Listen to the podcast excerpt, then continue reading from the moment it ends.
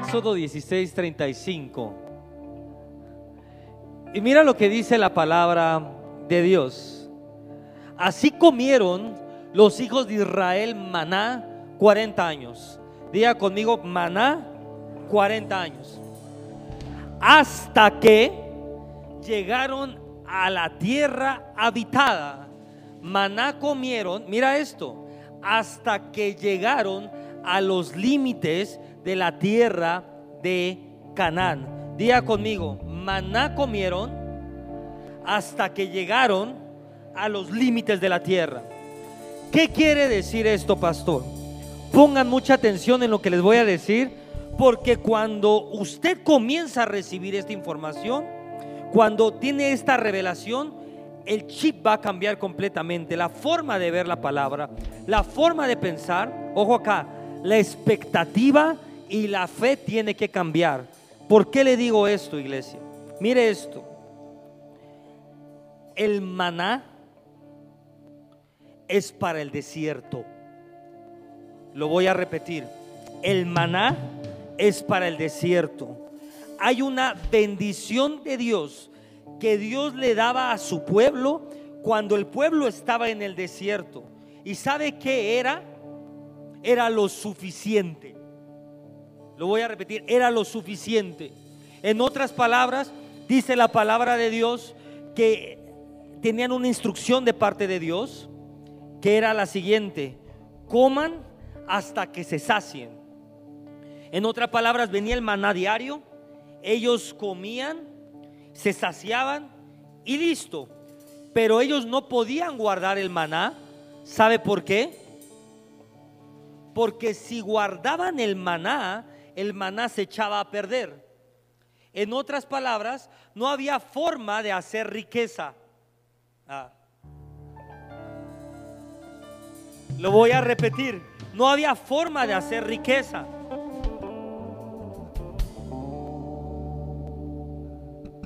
No sé si está listo para esto. De verdad, de verdad, de verdad. Me lo promete. En otras palabras, en el desierto, usted ve al pueblo de Israel y díganme algo. ¿Hicieron algún templo en el desierto? ¿Hicieron casas en el desierto? ¿Pudieron construir un patrimonio en el desierto? ¿Sabe por qué? Porque en el desierto es imposible hacer riquezas. En el desierto uno conoce a Dios. Ojo acá. Dije, en el desierto tú conoces a Dios. Conoces que Dios es fiel, conoces que Dios nunca te deja, conoces a Dios como proveedor, conoces a Dios como sanador. Ahí en el desierto Dios te sanó, ahí en el desierto Dios te prosperó, ahí en el desierto Dios te dijo, yo estoy contigo, no te dejaré. Ahí en el desierto Dios te protegió, ahí en el desierto tú conoces a Dios. Ojo acá. En el desierto tú conoces a Dios, pero en la tierra prometida tú haces riqueza. Lo voy a repetir. En el desierto tú conoces a Dios. Pero en el momento, iglesia, que salgas del desierto, es el momento que tú puedes comenzar a hacer riquezas. Y ahorita le voy a hablar de todas las riquezas. Pero es en ese momento que sale en el desierto. ¿Y cómo sabe usted o cuál es la señal para saber que ya no estás en el desierto?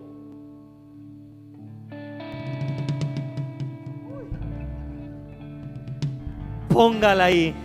La señal que ya salí del desierto es que el maná se detuvo. En otras palabras, lo suficiente se detuvo. En el momento que usted,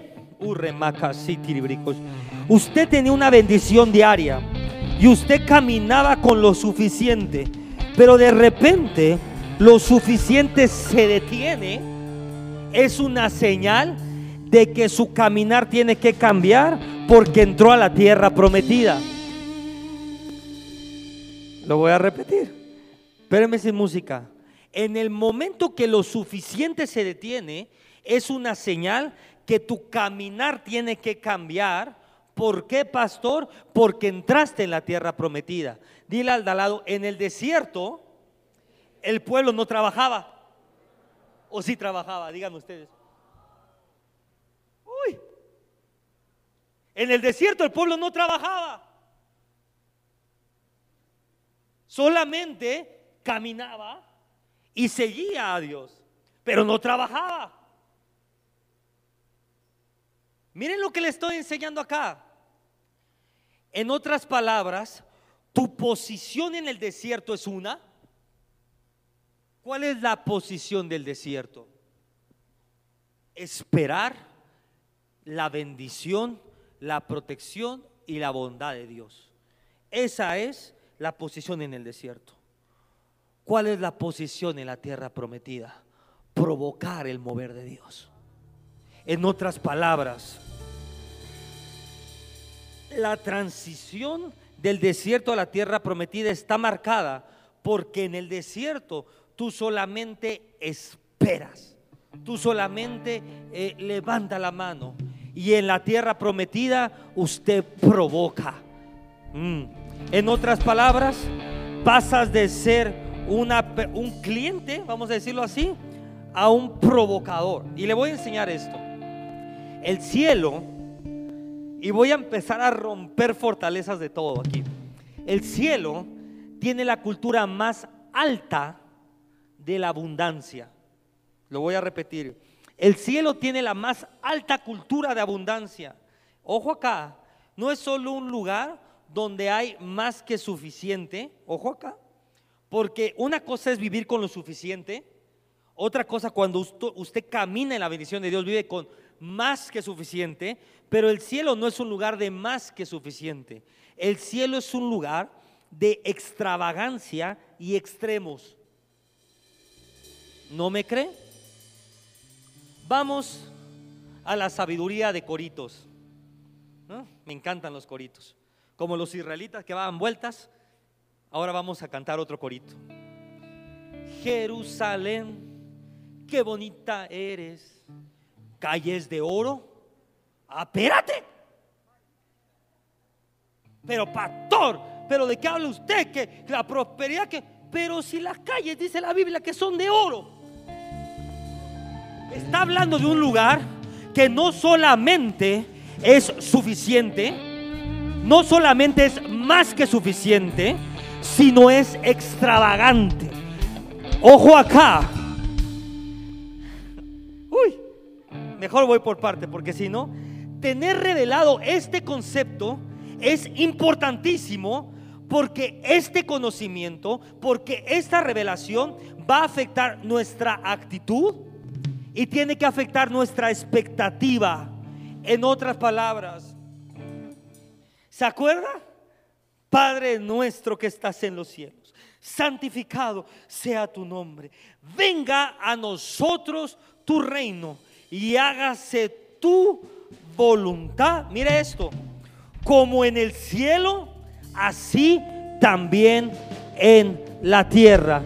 Si usted no entiende lo que pasa en el cielo, difícilmente va a poder entender la voluntad de Dios. Cuando usted entiende cómo Dios bendice, cuando usted entiende que Dios es más que suficiente, que el cielo es un lugar de extravagancia, que el cielo es un lugar de bendición, le tengo una noticia. Usted, usted, usted, usted, usted, usted está llamado a traer esa extravagancia a la tierra. Usted está llamado a traer el cielo a la tierra. Porque cuando el cielo llega a la tierra, dije, cuando el cielo llega a la tierra, todo lo que usted hace glorifica a Dios. Mm. Mire, mire, mire. Sé que hay mucha gente que en este momento en la mente viene la palabra materialismo. Póngala ahí materialismo. Y entiendo esa reacción. Y entiendo por qué viene eso. Porque ha habido muchos errores en enseñar acerca de la provisión de Dios. Pero No importa si las personas creen o no creen la realidad del cielo. Mire esto. Las leyes celestiales o leyes espirituales, el cielo existe y si usted lo crea, lo critique o no lo critique, no va a dejar de existir y no va a dejar de seguir operando. En otras palabras, la Biblia dice que Jesús dijo que, se fue a crear un lugar para nosotros a construir un lugar para nosotros. Desde el principio, desde antes del mundo, Dios tenía un lugar para ti y para mí. Si lo crees o no lo crees, no va a cambiar que ese lugar esté. Pero ha habido muchos errores acerca de enseñar la provisión de Dios. Y le voy a enseñar esto. El materialismo, póngale ahí para los que apuntan, es la representación más pobre, es una pobre representación del mundo de Dios. ¿Por qué, pastor? Porque siempre fracasa y el materialismo no representa el corazón de Dios. Lo voy a repetir. El materialismo no representa el corazón de Dios. Es una de verdad, es una pobre imitación, es creado por el enemigo, haciéndote creer que eso es Dios o haciéndote creer eh, que, que tienes que moverte por eso. Pero es una pobre representación de Dios, no representa el corazón de Dios. Y le voy a enseñar esto. Muchos cristianos, y esto es por lo que estoy enseñando esto, en realidad no saben cómo vivir una vida práctica con Dios. Lo voy a repetir. ¿Qué significa práctico?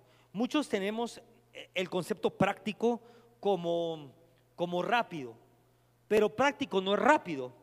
Práctico es que muchos cristianos no saben realmente cómo vivir una vida, eh, no, práctica, de práctica, vamos a decir, de practicar lo que Dios habla. Entonces, ejemplo, vienen a la iglesia, oyen la palabra de Dios, pero salen a su negocio y no saben qué hacer con su negocio y están con miedo y están con, ansiedad de qué voy a hacer. Salen de la iglesia, llegan a su familia y no saben cómo restaurar esa familia. Están con miedo, no saben cómo hacer. ¿Por qué, pastor? ¿Y por qué le digo esto?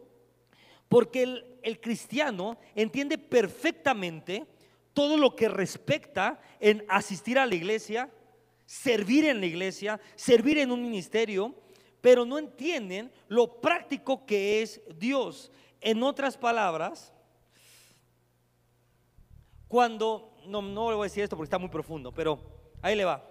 Cuando Dios le dio a Israel reglas por las cuales vivir, les estaba mostrando cómo funciona la creación. En otras palabras,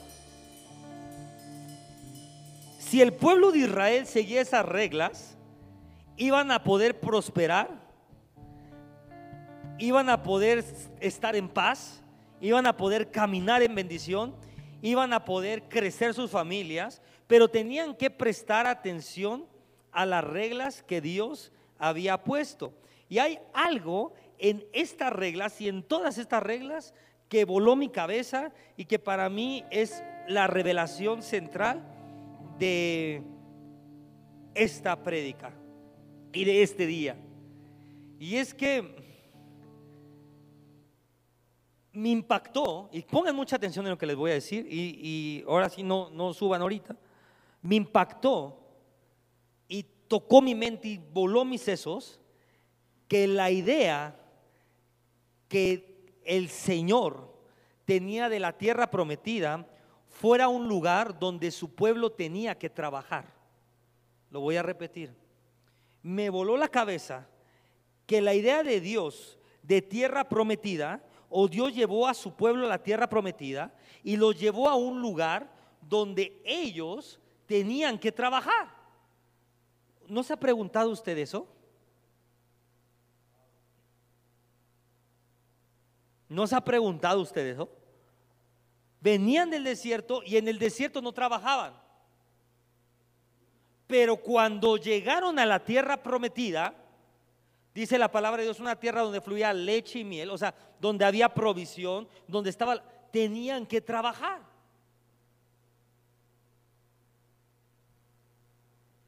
Uy. ¿Me, meto o no me meto ahí?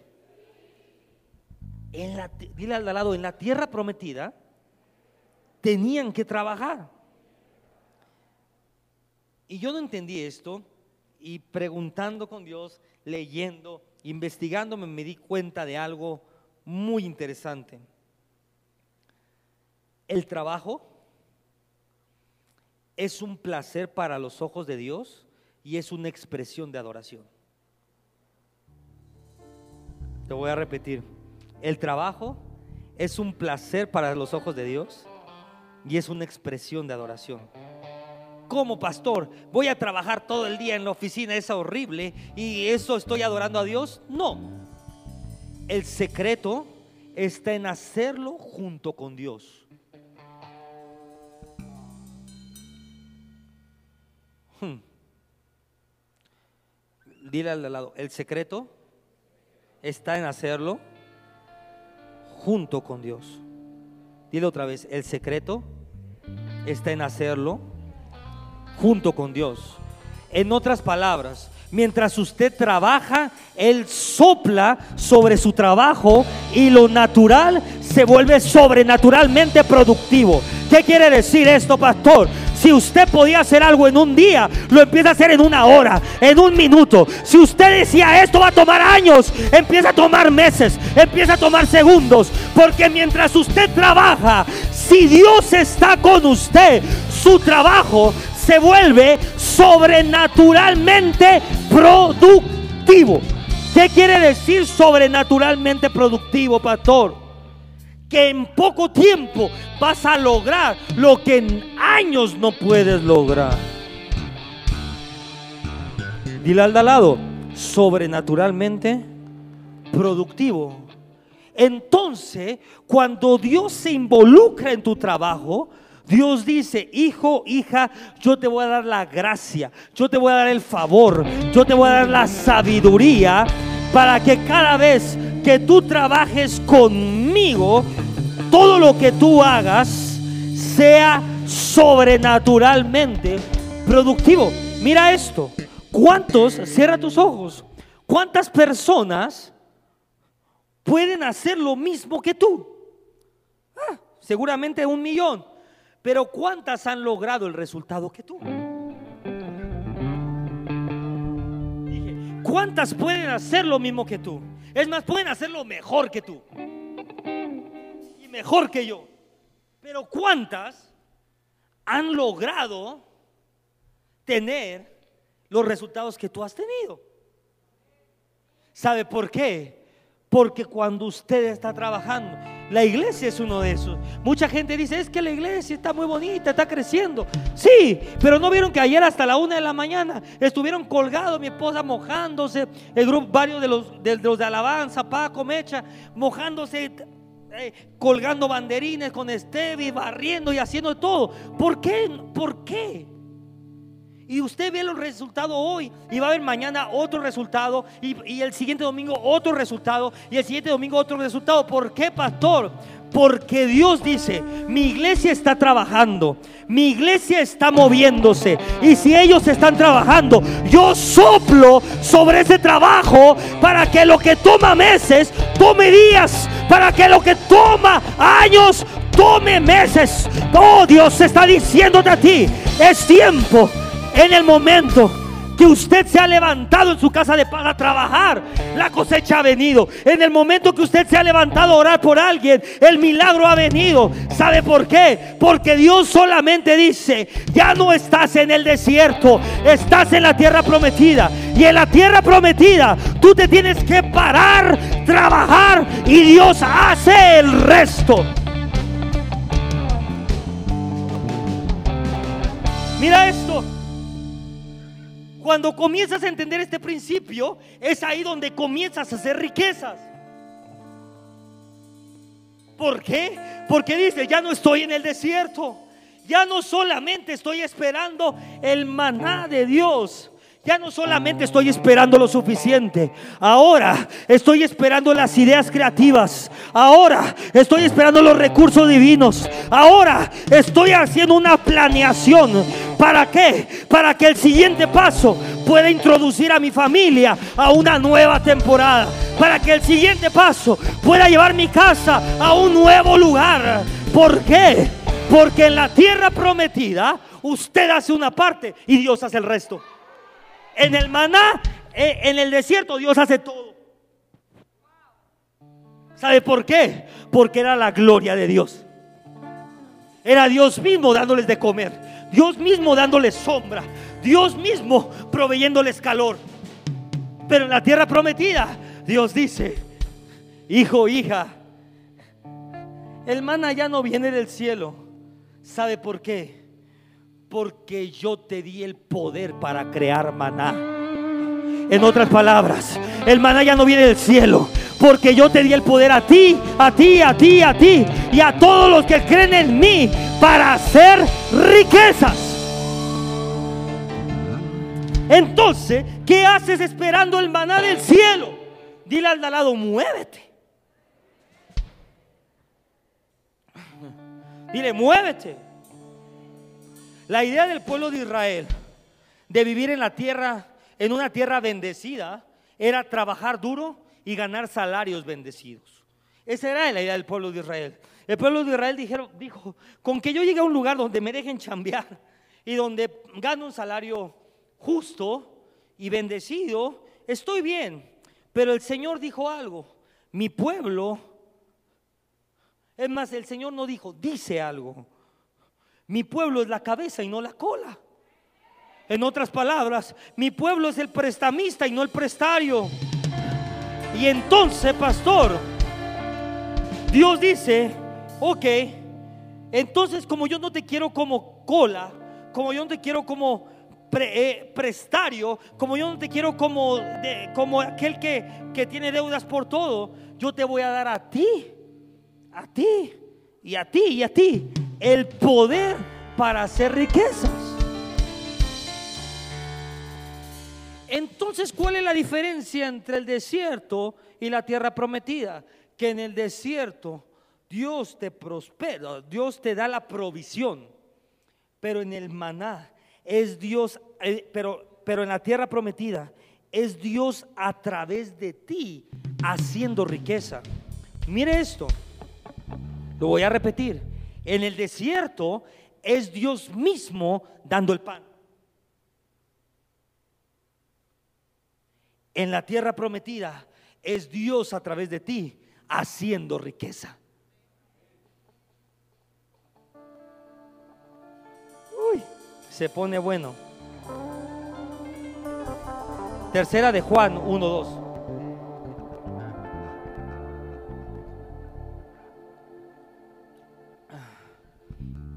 Querido hermano, tercera de Juan 3, Juan 1, 2. Amado, yo tengo una versión, leemos esta.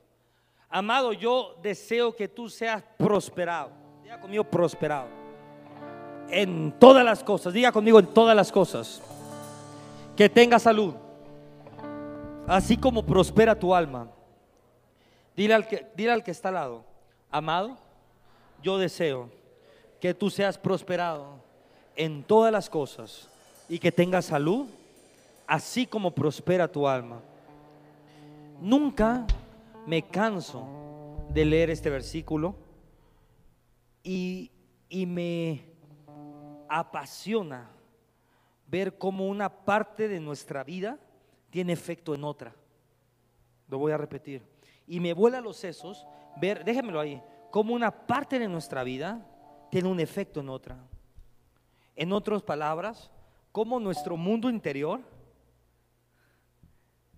se lo pongo en español, como tu alma o como un alma que desborda abundancia tiene un efecto en el mundo natural con salud y finanzas.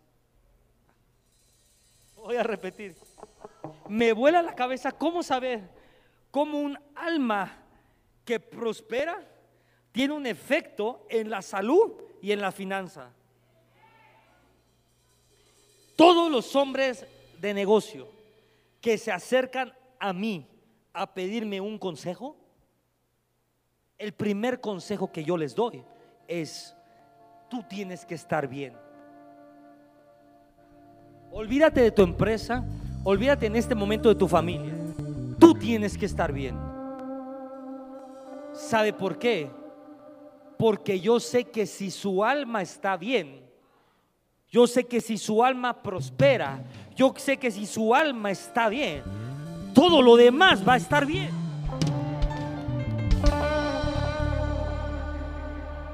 En otras palabras, la gente ha buscado abundancia natural y se les olvidó la abundancia del alma. Y la palabra de Dios dice que como es que no no no es que no estamos leyendo bien. Me voy a sentar con mi abuelita para leer bien. Mire lo que dice. Amado, coma. Yo deseo que tú seas prosperado en todas las cosas y que tengas salud. O sea, esa es la voluntad de Dios para nosotros. Así como prospera tu alma. O sea, en otras palabras, la salud que usted tenga, ojo acá, y la prosperidad natural que usted tenga está enlazada a la prosperidad del alma. O sea, así como prospera tu alma, vas a tener salud. Así como prospera tu alma, vas a ser próspero en las finanzas. Así como prospera tu alma, vas a prosperar tu familia. En otras palabras, si tu alma no prospera, nada en tu vida prospera.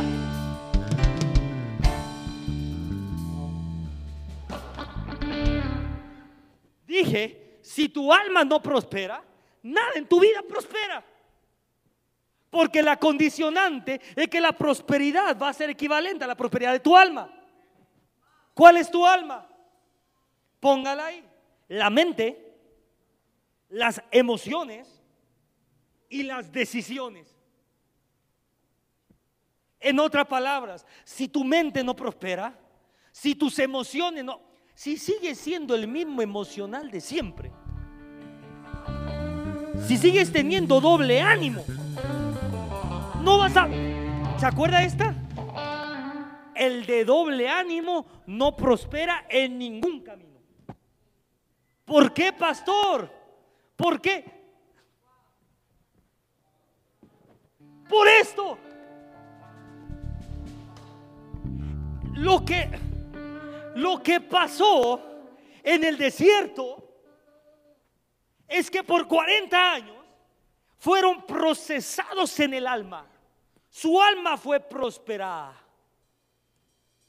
Para que en el momento que pisaran la tierra prometida, todo lo que tocaran fuese prosperado.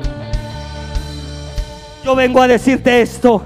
Si tú llevas días, años, meses en el desierto, te tengo una noticia. Es porque tu alma estaba siendo procesada. Pero si este día tú dices, pastor, yo ya pasé el proceso. Yo ya conozco a Dios como mi sanador, como mi liberador. Yo ya conozco a Dios como mi proveedor. Yo ya conozco a Dios como el Todopoderoso, como mi Padre, como el Dios que pelea por mí. Yo ya conozco a Dios, oh remacasí.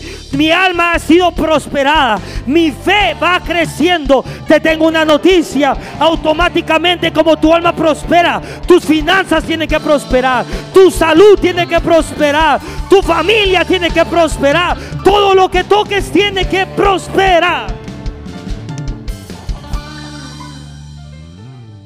Así, mira esto, querido hermano, oro para que te vaya bien en todos tus asuntos, que goces de buena salud, así como prosperas espiritualmente.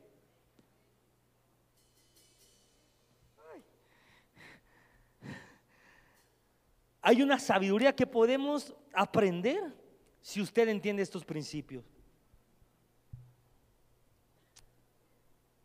Todo lo que pasa en tu mundo interior tiene un efecto en el mundo exterior. Todo lo que pasa en tu alma, todo lo que pasa en tu mente, en tus emociones, en tus decisiones, va a afectar tu mundo exterior. Por eso hoy usted ve tanta gente de, créetelo, decláralo, no sé qué está. Claro, porque entendieron este principio.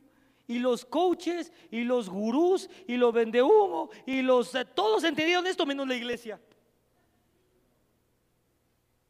Es que usted no entiende que entre más prospera su alma, su fe va creciendo más y más reales se vuelven las promesas de Dios para usted. Y si Dios dijo que usted iba a ser sano, usted va prosperando el alma, su fe va prosperando y quiere decir que en el momento que su fe que su alma prospera tanto, ahí mismo fue su fe. Y cuando el alma está aquí, su fe está aquí, en un momento a otro usted puede agarrar esa sanidad y la hace propia. ¿Por qué? Pastor, ¿por qué me va mal? Número uno, ¿por qué me va mal? Segunda pregunta, ¿por qué no puedo disfrutar nada? Número tres, ¿por qué todo el día ando preocupado, ansioso y estresado? Número cuatro, ¿por qué todo el día ando como la, panza revuelta y todo ahí como gremlin? Dile al de al lado, porque no has prosperado tu alma porque tu alma no ha prosperado. Cuando las emociones te siguen afectando, es una señal que tu alma sigue igual. Te voy a decir algo. Lo que te afectó ayer no te puede afectar hoy. Póngala ahí. Test para saber que mi alma prosperó o no prosperó. Solo es de una pregunta el test. ¿qué tanto te sigue afectando lo mismo?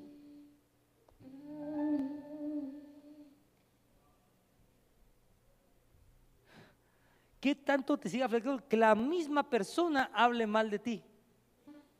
¿Qué tanto te sigue afectando que cuando tenías siete años tu papá te abandonó y te dejó en una cuna de... Bueno, quiere decir Pongan mucha atención en lo que les estoy hablando. Toda la atención acá. Traigan a su mente qué, qué le sigue afectando. Bueno, le tengo una noticia. Vaya a esa fecha y en esa fecha paró de prosperar su alma.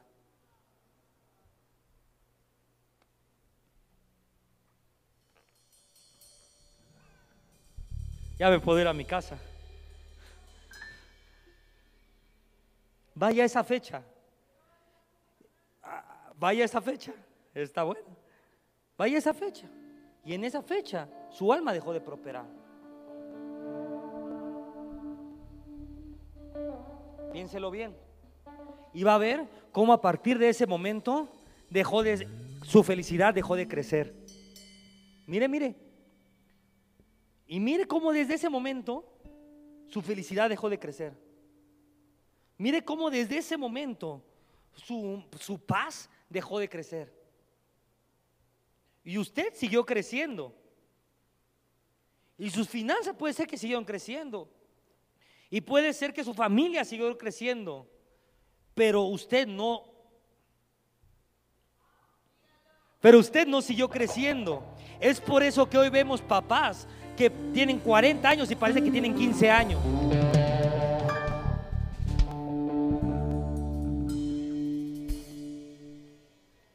Es por eso que hoy vemos eh, señores de 50 años que usted dice, parece que tiene 18 años. ¿Sabe por qué? Porque desde ese día su alma dejó de crecer.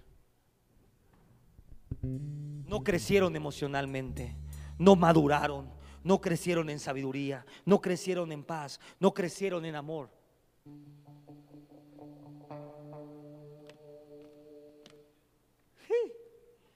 Y de repente vemos muchachos de 20 años que tú los ves y dices, este es un viejito. Porque su alma ha sido creciendo y creciendo y creciendo y creciendo. Dios quiere que estés saludable en tu interior. Y ahorita les voy a decir cómo. Dios quiere que estés saludable en tu interior y Él quiere que sepas esto. ¿Cómo sabemos que estamos saludables en el interior, pastor? Colosenses 3, 16. Mira lo que dice la palabra. Que habiten ustedes.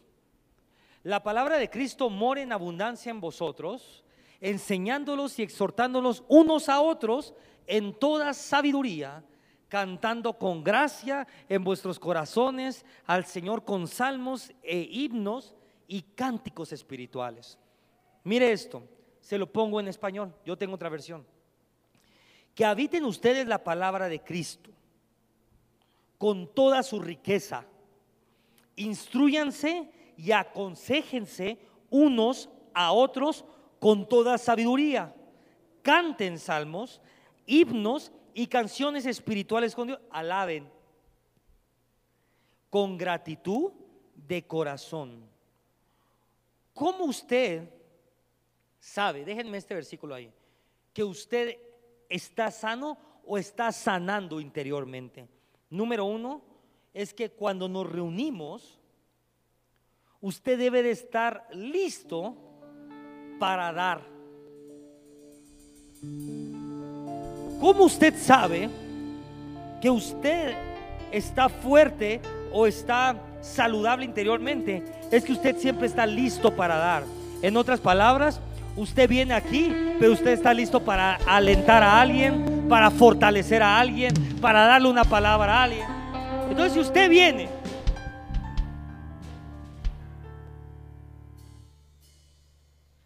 Si usted viene solamente a recibir de mí, quiere decir que usted todavía está en el desierto y viene por el maná.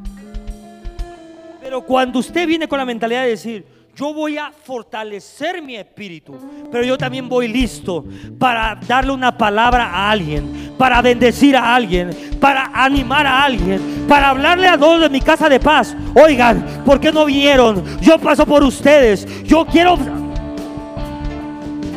A ella no le gustó tanto. Esa es una señal que usted ya hay una madurez en el espíritu. Número dos, la imagen de una persona saludable en el interior es la siguiente, que tiene tanta abundancia en el corazón que tiene que prepararse con anticipación para dar lo que Dios le ha dado. En otras palabras, ¿qué quiere decir esto, pastor? Que cuando una persona camina en la tierra prometida, cuando una persona realmente entra ahí, la clave es que hay una abundancia en el corazón. Y Dios te da tanto que tú antes de salir de tu casa, tú ya te preparaste para dar. ¿Cuántos antes de salir de su casa se preparan para dar?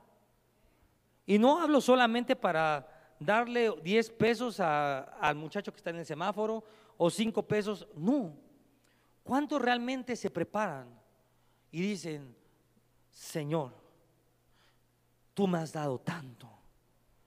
Yo estoy listo este día para dar una palabra que transforme la vida de una persona allá afuera.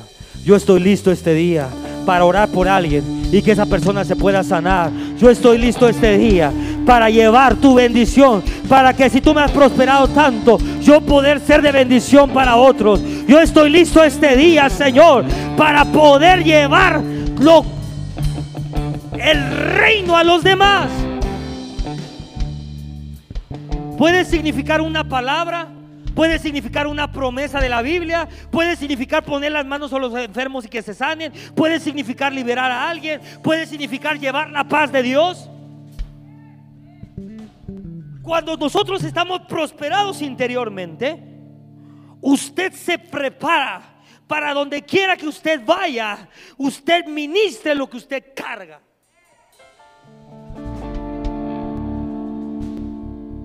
Y de repente Usted llega a esa junta de negocios. Y usted dice, ¿cómo voy a administrar a los del negocio ahí? Pues no. Pero el simple hecho que usted se preparó y llega, la gente de ahí dice, ¿sabes qué hermano? Tú me das mucha paz, tú me das mucha confianza, por lo tanto yo te doy este negocio a ti. Igual tú no eres el más capaz, igual no tiene los mejores precios, igual no eres ni siquiera el mejor. Pero la gente dice, es que tú me das paz, es que tú me das tranquilidad, es que hay algo que siento contigo que sabes que yo te voy a dar a ti ese contrato.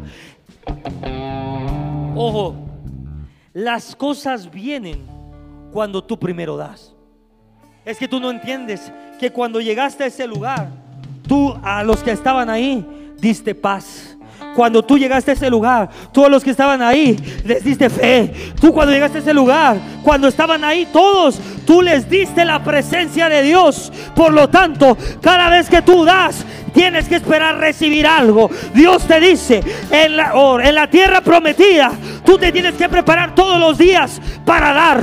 Porque cada vez que tú das paz, cada vez que tú oras por alguien, cada vez que tú ministras a alguien, cada vez que tú oras por liberación, cada vez que tú oras por sanidad, tú estás abriendo otra puerta. Tú estás abriendo puertas de prosperidad. Tú estás abriendo puertas de unción. Tú estás abriendo puertas que te lleven a una nueva dimensión. El trabajo abre puertas. El trabajo abre puertas. Nosotros estamos trabajando aquí y sé que mientras estamos trabajando estamos abriendo puertas. Salimos a comer con alguien, salimos a orar por alguien. Es trabajo. Claro que es trabajo. Cuando usted le dice, oye, necesito un consejo y está tres horas y media. Claro que es trabajo. Pero le tengo una noticia. Mientras usted está dándose por otra persona, Mientras usted está diciendo, aquí estoy yo, ¿qué necesitas? Yo vamos a orar juntos. ¿Cuál es tu problema? Yo voy a orar para que Dios te libere, para que Dios te sane. El Espíritu Santo está trabajando acá y está diciendo, yo estoy abriendo una nueva puerta en su negocio. Yo estoy abriendo una nueva puerta de unción. Yo estoy invistiéndola con mayor unción. Yo estoy dándole más. Yo estoy trabajando con su familia mientras ella está trabajando con los demás.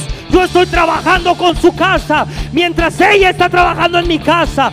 Dios te dice, no pares de trabajar, porque mientras tú trabajas para Dios, Él trabaja para ti.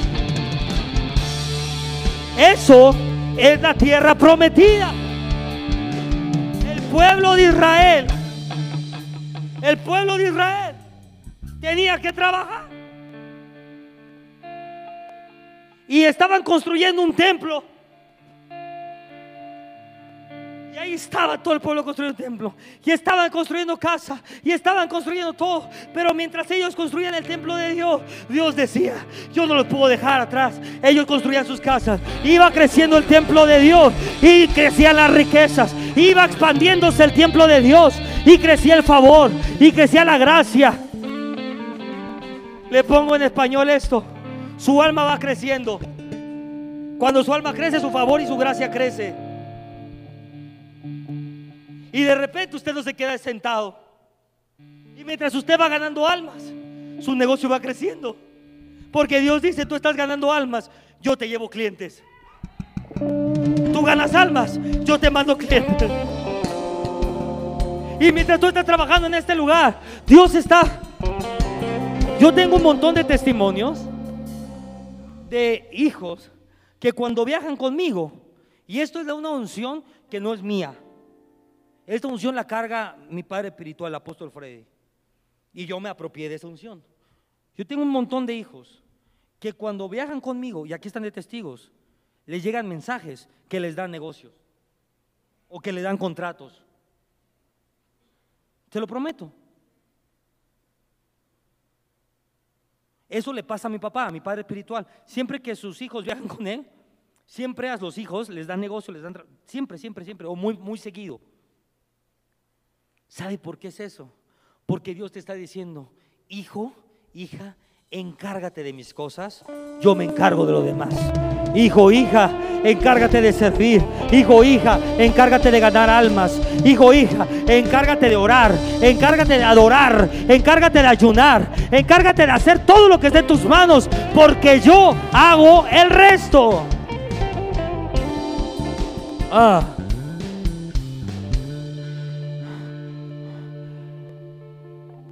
La aplicación de esta palabra es ilimitada. Diga conmigo, ilimitada. En otras palabras, la prosperidad del alma es ilimitada. Uy. Dije, la prosperidad del alma es ilimitada. Dile al lado, la prosperidad del alma es ilimitada. Y si la prosperidad natural es un reflejo de la prosperidad del alma, quiere decir que también para nosotros es ilimitada, no tiene límites. Ojo acá, pero hay muchas personas que su alma prospera y ya no reciben. Póngala ahí. Así como te dije que el día que no puedes olvidar eso, dejaste de prosperar tu alma, póngala ahí. El día que dejaste de recibir, tu alma dejó de prosperar. Entonces, pastor, ¿qué quiere decir? Un alma siempre está recibiendo. Pero un alma cuando va prosperando, deja de venir solo a recibir, sino viene a recibir y con la otra mano está dando. Dije, un alma próspera deja de venir solo a recibir, sino recibe y con la otra mano está dando. Está dando aliento, está dando su tiempo, está dando su, su trabajo, su talento. En la vida de un bebé, te lo digo por experiencia, todo se trata de él, ¿o no? Cuando llega un bebé a la casa, todo se trata del bebé. yo duré un mes y medio en pijama porque, o sea, ni siquiera me acordé de cambiarme la pijama el primer mes que nació mi hija, porque todo se trata del bebé. Usted no sabe cómo darle de comer, no tiene la menor idea cómo dormirlo, no sabe cómo hacerlo repetir, no sabe por qué llora, no sabe nada. Todo se trata del bebé. Y mi esposa y yo decidimos aventarnos ese camino solos. O sea, mi, suegra ni mi mamá se vinieron con nosotros, cerramos nuestra casa y estuvimos encerrados la pastora y yo, dijimos a ver a cuánto nos toca con el bebé. Y ahí nos la fuimos llevando. Pero mire esto, en la vida de un bebé, todo se trata del bebé. Llora, grita y gente aparece a ayudar al bebé. ¿Sí o no? O sea, aunque no sea su bebé, si usted ve un bebé ahí llorando, usted se acerca a ayudarlo. ¿Por qué? Porque es un bebé. Es el foco del hogar. Y tiene razón de ser el foco del hogar, porque por sí solo ese bebé no puede vivir o no puede sobrevivir. ¿Está de acuerdo o no? Pero ¿qué pasa si un joven de 25 años actúa de la misma manera? Ya no es lindo, ¿ah? Dije, ya no es lindo, ¿verdad? Dije, ya no es lindo, ¿verdad? 25 años, imagínese un joven de 25 años sin hablar, gritar. ¿Sabe cómo me grita mi bebé? Hmm. ¿Le molesta algo? Usted le quita la cucharita con la que está comiendo.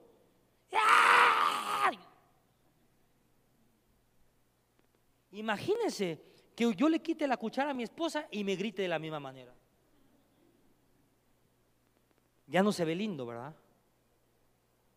Entonces, ¿por qué después de meses de estar en la iglesia, seguimos queriendo que nos traten como bebés?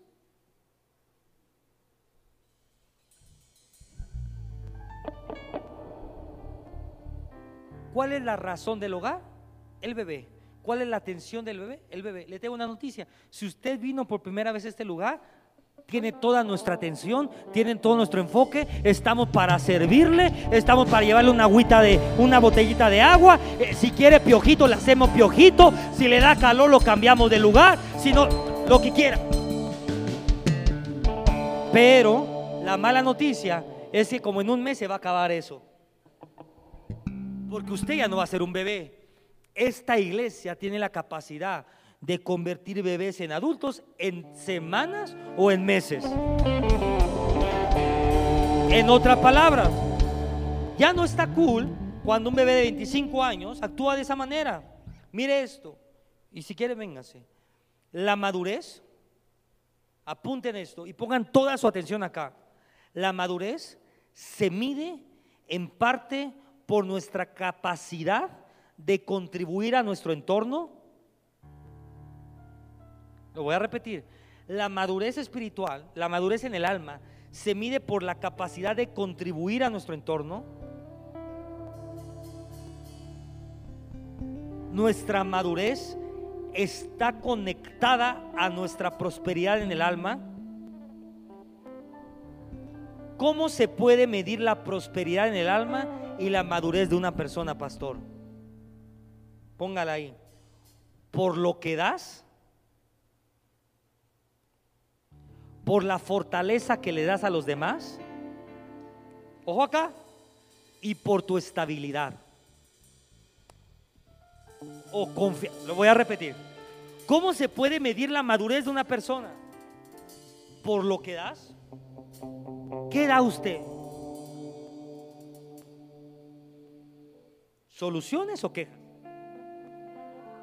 Porque usted ya relacionó dar con, ah, entonces como no doy mucho dinero. No, no, no. ¿Qué da usted?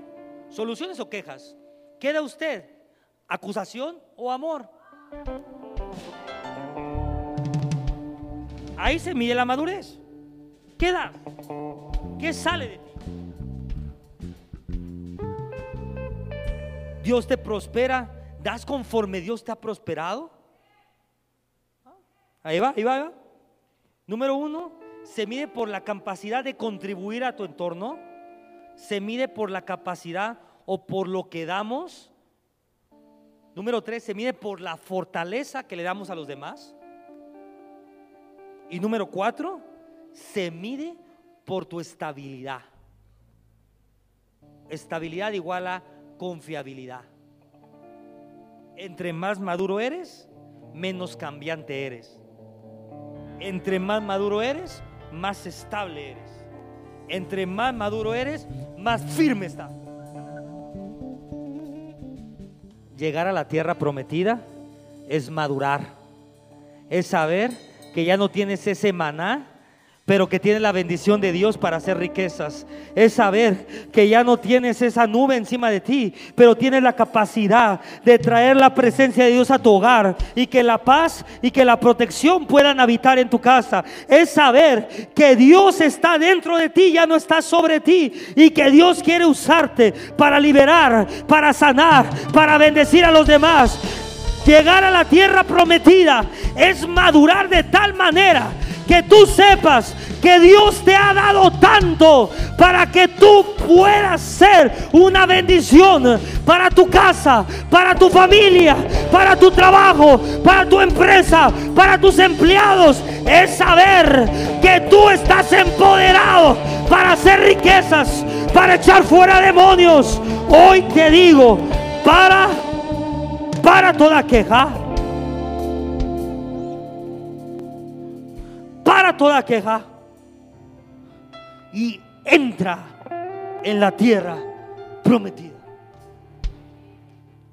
Deja atrás el pasado. Preguntan, ¿cómo sanamos esto? Número uno, es una decisión. Es una decisión. Toma la decisión de dejar atrás esa ofensa de 1985. Toma la decisión de dejar atrás el juicio. Toma la decisión de dejar atrás la religión. Toma la decisión aún.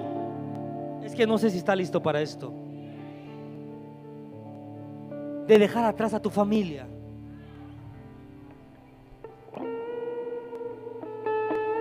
Porque primero tiene que llegar alguien a la tierra prometida para que pueda regresar por ellos y los pueda sacar de donde están. Primero alguien tiene que salir de ese lugar de sequedad y los tiene que tomar. Y oh, alguien tiene que salir de ese lugar. Alguien tiene que salir del desierto, llegar a la tierra prometida para poder regresar por tu casa. Alguien lo tiene que hacer. Y te tengo una noticia.